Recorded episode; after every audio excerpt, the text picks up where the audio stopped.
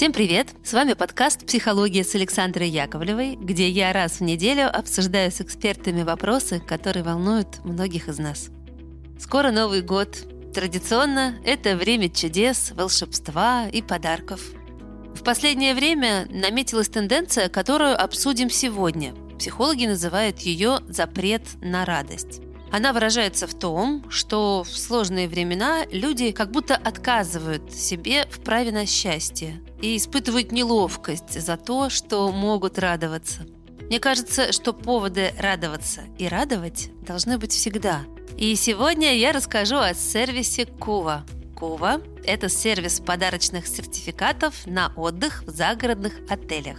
В каждом сертификате десятки отелей на выбор – Человек, который получит от вас подарочный сертификат, сможет сам выбрать, в какой отель отправиться, когда это сделать и с кем. Сертификат может быть как на двоих, так и на всю семью. Подарок доставляется в красивой упаковке ручной работы, в фирменном конверте или по электронной почте. Сейчас особенно важно радовать тех, кого любишь. А отдых – это бесценное время радости и тепла, которое нужно всем. Отличный подарок близким, согласитесь? Получатель может активировать сертификат в течение двух лет. А для слушателей нашего подкаста есть специальный промокод на 1000 рублей «Забота» большими буквами. Он будет действовать с 17 декабря по 14 января 2023 года. Все ссылки и промокод ищите в описании эпизода. А сейчас к теме нашего выпуска. Сегодня у меня в гостях уже второй раз Татьяна Красновская, психолог и системный семейный психотерапевт. Таня, привет. Привет, Саша. Очень рада тебя слышать и видеть. А говорить я решила о радости. О радости, которой часто в последнее время многим не хватает. И я тут подумала, а почему? Вот нас ждут вроде праздники, вот нас ждет новогоднее волшебство, ну так или иначе я в последнее время ловлю от людей такое чувство, как что ли стыд. Я это называю запрет на радость. То есть чем сложнее время, чем там темнее оно, тем тяжелее люди разрешают себе радоваться. Им как будто немножко стыдно, им как будто неловко. Даже если посмотреть там на соцсети, то можно заметить, что как-то они чуть-чуть потускнели. То есть чем темнее время, тем меньше как будто бы люди разрешают себе чувствовать себя счастливыми. Вот это так или нет? Тань, я хочу сегодня это обсудить. Ты права, я тоже это замечаю, что сейчас, конечно, такое настроение общее предновогоднее не так ярко ощущается, как мы этого ожидаем. Тому, безусловно, есть причины. Это похоже на то, что как будто бы не позволяя себе радоваться, не позволяя себе испытывать никакие такие положительные эмоции, мы усиливаем вот эти темные, что ли, времена, как ты их назвала. Мне кажется, что я как обыватель, например, когда на своем лице, вот как сейчас, чувствую улыбку или вижу улыбку у собеседника, у меня увеличивается э, количество там некоторых гормонов, эндорфинов, чего-то еще. То есть это то, что может позволить мне чувствовать себя лучше, то есть эмоция, которая приносит мне радость, явно как такая терапия. Улыбка в любом случае уже как-то повышает внутреннее состояние. Она же нам зачем-то нужна. Как будто оно становится более ресурсным как будто бы mm-hmm. ты на этой радости, на состоянии этой радости, как на топливе, ты можешь ты можешь делать как свою жизнь гораздо ярче и гораздо веселее, и ты гораздо легче, и ты больше можешь. Угу. Вот слово ресурсное состояние. Я часто привожу пример Виктора Франкла и Эдит Эву Эгер, книги которых я всем всегда рекомендую, и что Виктор Франкл прошел, и так же, как и Эдит Эва Эгер, концлагерь, оба они прошли. И это люди, которые сохранили невероятное вот это вот чувство э, внутренней какой-то гармонии, и они сумели наполнить какой-то вот радостью то, что они дальше жизни делали. И о чем и он, и она э, говорили, что я читала и что мне очень понравилось, откликнулось, что несмотря на тот ужас, свидетелями которого они стали и через который им пришлось прошли, в них было вот это вот э, желание быть счастливым, несмотря ни на что, находить поводы для радости, несмотря ни на что. И это позволило им быть людьми прежде всего. Это состояние радости, в котором многие себе сейчас отказывают, а насколько оно нужно? Или, может быть, правда, стоит себе отказать в поводах для радости, потому что время сложное? Мне кажется, что есть несколько правил сохранения, что ли, своего какого-то ментального здоровья. И первое правило — это не подавлять эмоции, не подавлять ни грусть, ни также радость. Это правда же ведь очень важно, это то, что помогает справляться.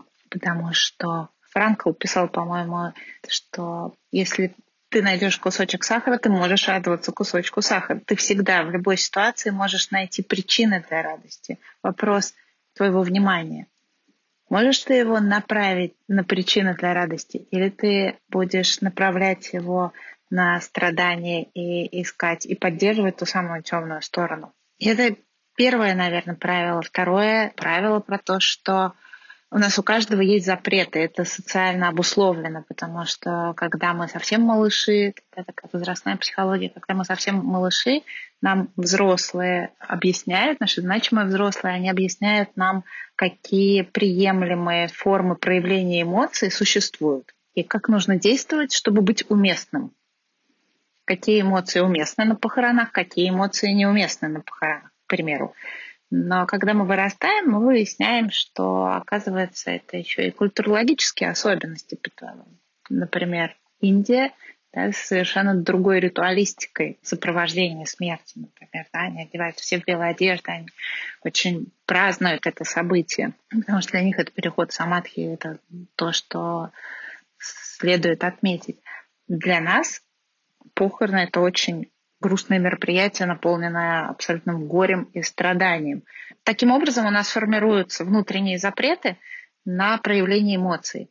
И второе правило вот этого сохранения того самого ментального здоровья — это найти внутри себя вот эти самые запреты, на что наложен запрет, что мы себе запретили, какие проявления эмоций мы себе запретили. И там, вероятнее всего, мы сможем найти причину вот этого запрета на радость. Как будто бы если все сложно, если, если все нестабильно, если есть горе и беда рядом, то мы должны соблюдать вот эти вот самые свои какие-то внутренние правила, не проявляя никаких других эмоций. Но мы тем самым закрываем всю палитру и оставляем там только черно-серый цвет. Но вряд ли это кому-то поможет.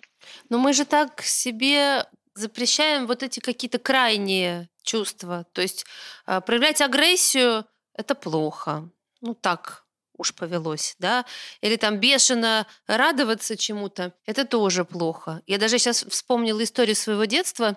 У меня была подруга близкая, и мы были не взрослые, так скажем. И родители отвезли меня в дом отдыха, и я уж не помню почему. Там освободилось место, и эту подругу мои родители договорились, что привезли туда, к нам в гости. Я ее ужасно ждала, и мне даже не верилось, что такое может случиться, что вот ее одну отпустят э, к нам отдыхать. И когда ее э, папа мой привез на машине, я ее увидела, и я так обрадовалась. Вот это было чудо такое. И я на нее кинулась, прямо заобнимала ее, зацеловала. То есть очень бурно проявила радость. Прям я счастлива была. Я помню прямо в брызги этого счастья. И я ее прямо вот, а Танька! И она так от меня э, немножко отошла, а потом э, сказала мне спустя время, ты так типа дико радовалась, что я тебе не поверила. Я помню, мне это обожгло, потому что я была настолько счастлива и открыта, и так вот ярко демонстрировала, что эту радость, что шокировала ее, и она даже не поверила этой моей, правда, очень искренней эмоции. Вот сколько уже десятков лет прошло, я до сих пор это помню. То есть у нас не принято демонстрировать вот там бешеную злобу или супер-мега бешеную радость. Вот эти все крайние чувства нас как будто пугают. Может быть, в этом есть смысл? Скажи, Саша, а ты тогда а, приняла ли ты для себя какое-то решение тогда, какой нужно быть для того, чтобы не испугать других людей? Как надо выражать эмоции? Ха. Ну, мне кажется, что я никакого решения-то не приняла. Я конкретно про человека, про это ва что-то поняла. То есть, что, наверное, не надо напрыгивать на нее с обнимашками, когда она к этому явно не готова. То есть вывода о том, что так реагировать не нужно, и иногда тоже так до сих пор реагирую. Хотя я сейчас вот чувствую какую-то даже вину. Наверное, до сих пор могу, когда я очень сильно радуюсь, кого-то удивить. Ну, может, не напугать, но как минимум шокировать. Здорово, что тебя это не сломало. Здорово, что ты продолжила быть такой настоящей, потому что я достаточно близко тебя знаю, я знаю, насколько ты открытая, насколько ты можешь проявлять твоя палитра твоих эмоций, она достаточно обширная. Ну, кстати, если честно, я не, не вписываюсь как раз вот э, в эту условную э, норму ну, условную, я говорю, да, что люди все-таки более сдержанно э, выражают свои чувства. Как-то они чуть-чуть... То есть я немножко в этом плане бешеная. Вот опять, почему бешеная? Такая, какая есть. Вот зачем я на себя ярлык повесила? Вот зачем? Как будто я оправдываюсь, да? Вот сижу и оправдываюсь за то, что я такая, какая я есть. Причем я же говорю, что я не кричу на людей, а наоборот, я могу там смеяться или веселиться. Мне это нравится, приносит счастье, положительные эмоции, радость. Вот за что я сижу оправдываюсь. Что за культурный код, Таня? Я уверена, что когда описывают тебя твои друзья и другие люди, которые первый раз с тобой встречаются, все могут точно увидеть одно качество, его определить, э, твое одно проявление. Это такая живость. Ты очень живая. Ты очень живая, ты очень настоящая, ты с такими яркими эмоциями. Если у тебя радость, то, то у тебя радость. Если у тебя злость, то ты злишься. Если у тебя грусть, то, то ты грустишь. То я рыдаю. Понятно, можно надеть покерфейс, и есть ситуации, в которых это необходимо делать. Но ты же ведь очень Ну, речь-то не про меня конкретно, а вообще про общий тренд что люди все-таки сдерживают эмоции, и, наверное, это чем-то обусловлено. Ну, то есть невозможно на переговорах, на деловых начать э, хохотать, э, потому что тебе что-то там показалось смешным. Ну, хотя, может, и можно. Но все-таки иногда можно. Я просто на твоем примере как раз хотела тебя спросить, а что тебе это дает? ты можешь и так, и так. Ты можешь быть и закрытой, и очень сдержанной, и очень собранной, а можешь быть вот такой живой, настоящий. Ну, как раз чувствовать себя живой, мне кажется, очевидно. Ну, то есть интересно жизнь проживать ярко, насыщенно, э, не бояться своих эмоций и себя. И не всегда эти эмоции прекрасны. Иногда они очень тяжелые, но они же есть, Поэтому, ну, точно чего я не умею, это их припрятывать. Я действительно их умею проживать ярко. Ну, что мне это дает? Вот ощущение живой себя, что жизнь я проживаю полноценно и ярко. Это не значит, что она там богатая, счастливая, здоровая, полная чудесных э, событий, незабываемых мгновений. Хотя, конечно, она такая, но в ней еще много другого. Кроме этого, ведь еще остается такой момент. Ты не подавляя вот эти все а, чувства и радость в том числе, ты их не, как бы сказать, не собираешь внутри себя.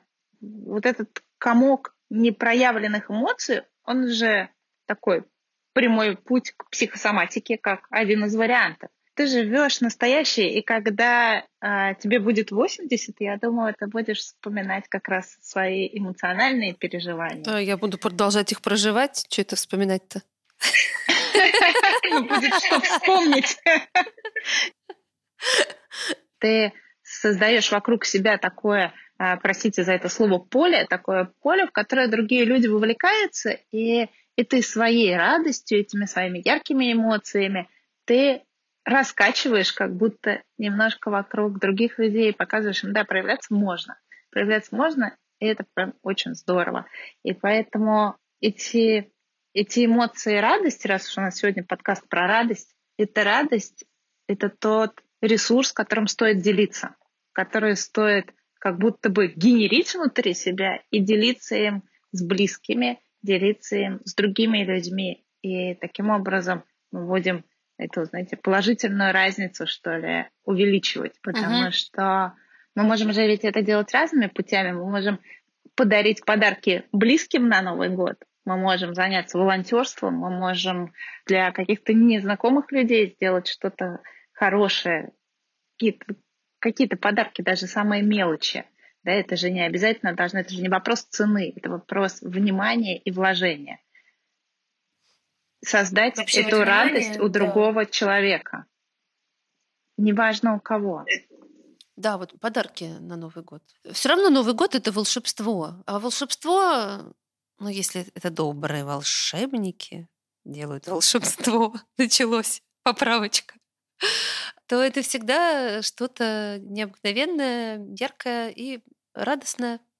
Соответственно, мы всегда все равно тем самым, готовясь вот э, к празднованию Нового года или готовясь к каким-то мероприятиям, там, не знаю, день рождения, свадьба, поездка куда-то, мы аккумулируем вокруг себя вот эту вот позитивную энергию. Получается так. Она нам нужна. Но мы живые. Мы не можем все время только злиться или грустить, или смеяться бесконечно.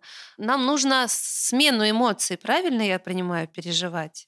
Конечно, и нужно поддерживать в этом друг друга, потому что кто-то может эту радость довести до уровня, там, не знаю, смотря в каких ни в каких это единицах измерять невозможно, но условные там до 10, может довести, а кто-то как бы не старался, может довести только до двух, сам в себе разгоняя вот это вот чувство. Но если поддержать друг друга, то мы, вставая перед выбором, кто на этот Новый год, мы Гринч, похититель Рождества, или мы все-таки добрый Санта? Да, кстати, Гринч отличная история. Я вспомнила тест, э, когда по десятибальной шкале, вот как ты сказала, это можно всем порекомендовать. Например, вот определить уровень сейчас там своего счастья, да, или своего позитива, или радости. Вот прямо сесть и записать э, по десятибальной шкале, на каком уровне я себя сейчас чувствую. А потом взять противоположную эмоцию, да, вот как на, там, и на системе координат, что больше нуля — это от нуля до десяти, и дальше в минус смотреть. Например, насколько я себя не там радостно или несчастливым, несчастным себя чувствую. И вот эти все эмоции, положительные и отрицательные, расписать и посмотреть, э, насколько они у меня в балансе или в дисбалансе, а дальше разбираться, что мне мешает или почему я уехал в этот минус, и что мне нужно, чтобы дойти до плюса.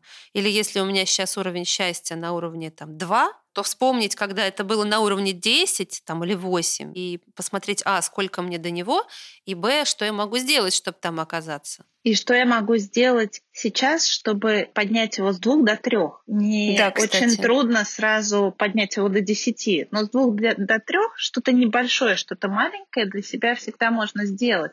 И если вернуться к этой истории, с чего мы начали говорить о том, что как будто бы витает такой некий стыд за то, что как же возможно праздновать, как можно радоваться, когда трудная какая-то ситуация. Возвращаясь обратно к этому стыду, с ним же очень легко работать, когда ты делаешь что-то для того самого другого.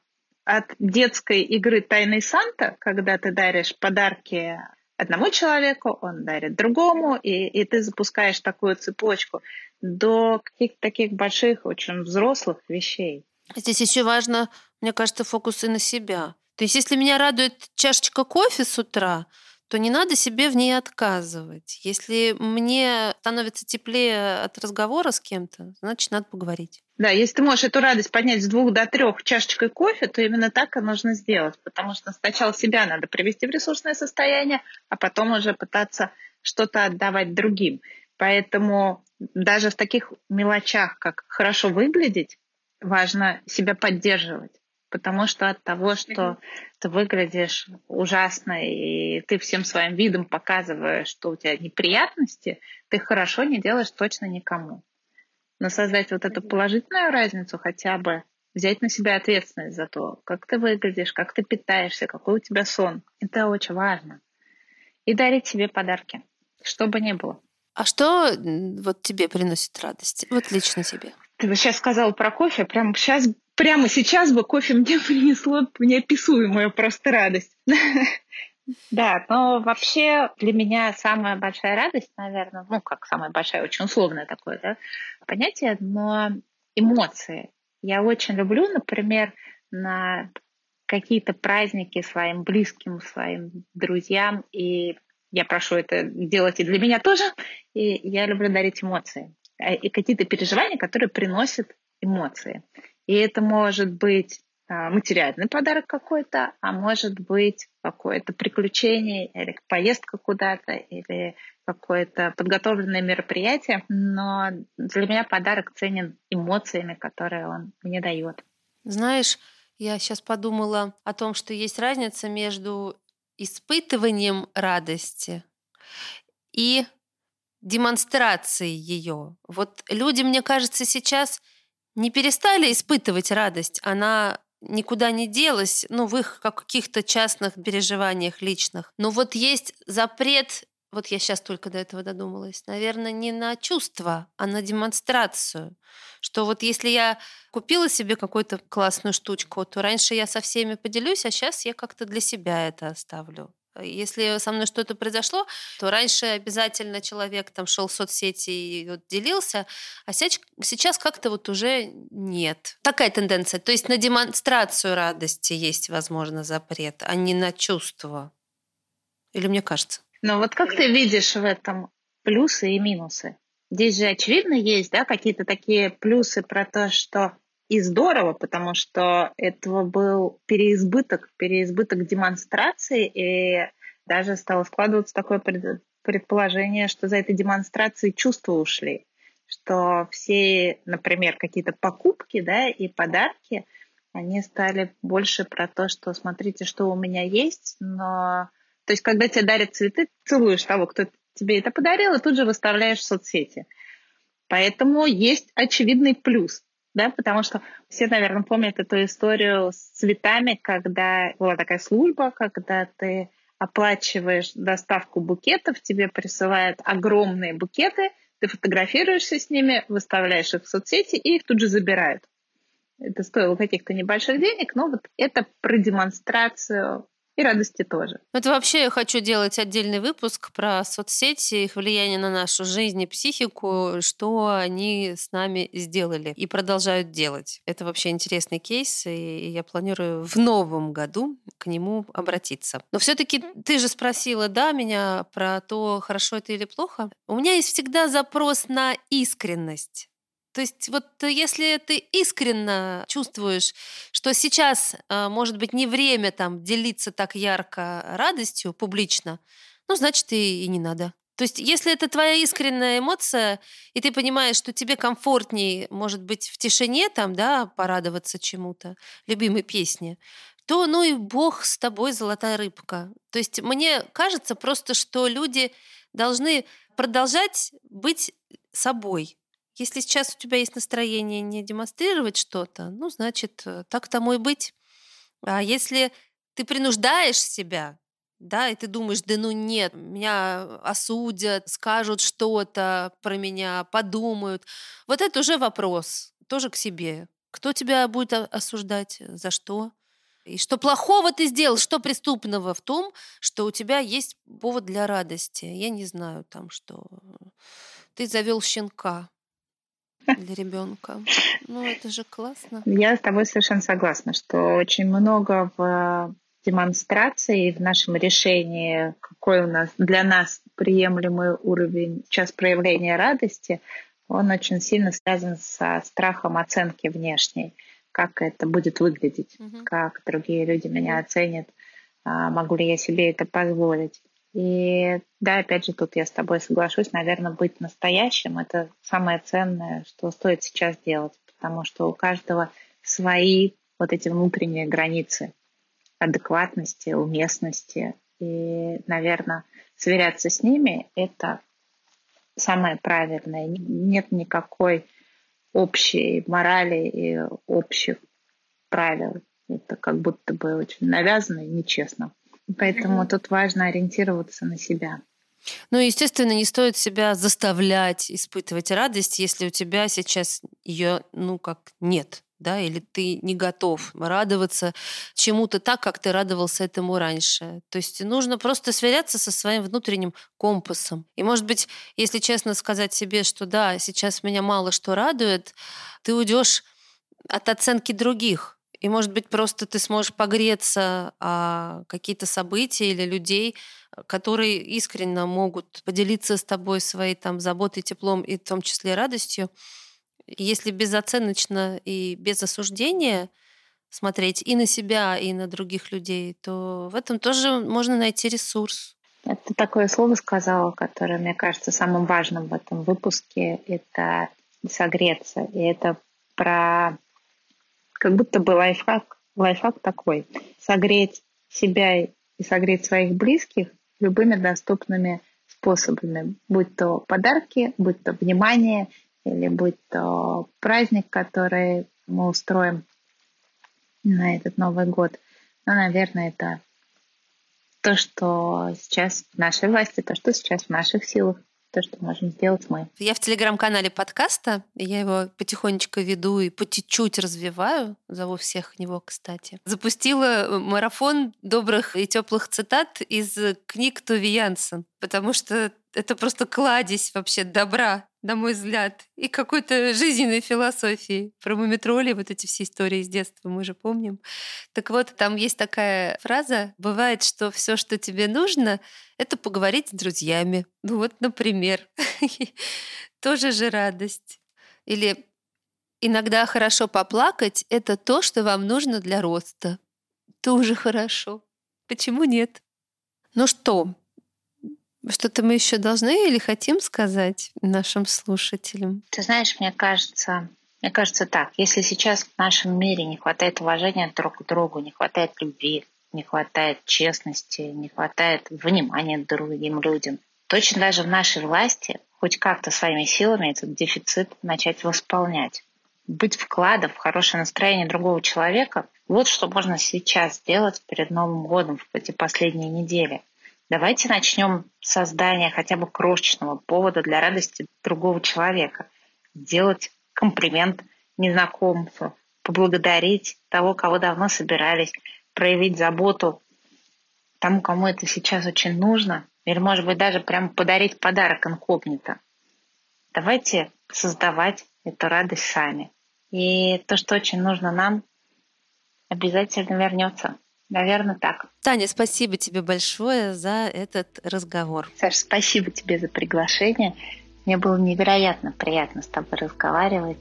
В общем-то, как и всегда, с тобой можно часами обо всем. Напоминаю, что с нами была Татьяна Красновская, психолог. Была уже второй раз. Первый выпуск с ней можете найти, если вы еще его не слышали. И я говорила сегодня с Таней о запрете на радость. Ну что, напоминаю вам, что вы можете нам писать на почту. Она есть в описании выпуска. И также я сообщаю тем, кто нас дослушал, что в понедельник, 26 декабря в 20.00 по Москве состоится вторая предновогодняя уже встреча онлайн для подписчиков на Патреоне и Бусти. Мы будем обсуждать итоги года с теми, с кем уже виделись, надеюсь, они присоединятся. И я буду очень рада, если на наш уютный онлайн придут и новые лица. Чтобы стать участником такой встречи, нужно подписаться на Patreon е или Boosty на любой уровень поддержки, в названии которого есть слово «встречи». И скоро вам станет доступна ссылка на Zoom с нами. Ссылки на Patreon и Boosty тоже есть в описании выпуска. Приходите, я буду очень рада встретиться с вами в преддверии Нового года. Ну что, вроде все обсудили. С вами была я, Александра Яковлева, Пока-пока. Услышимся через неделю.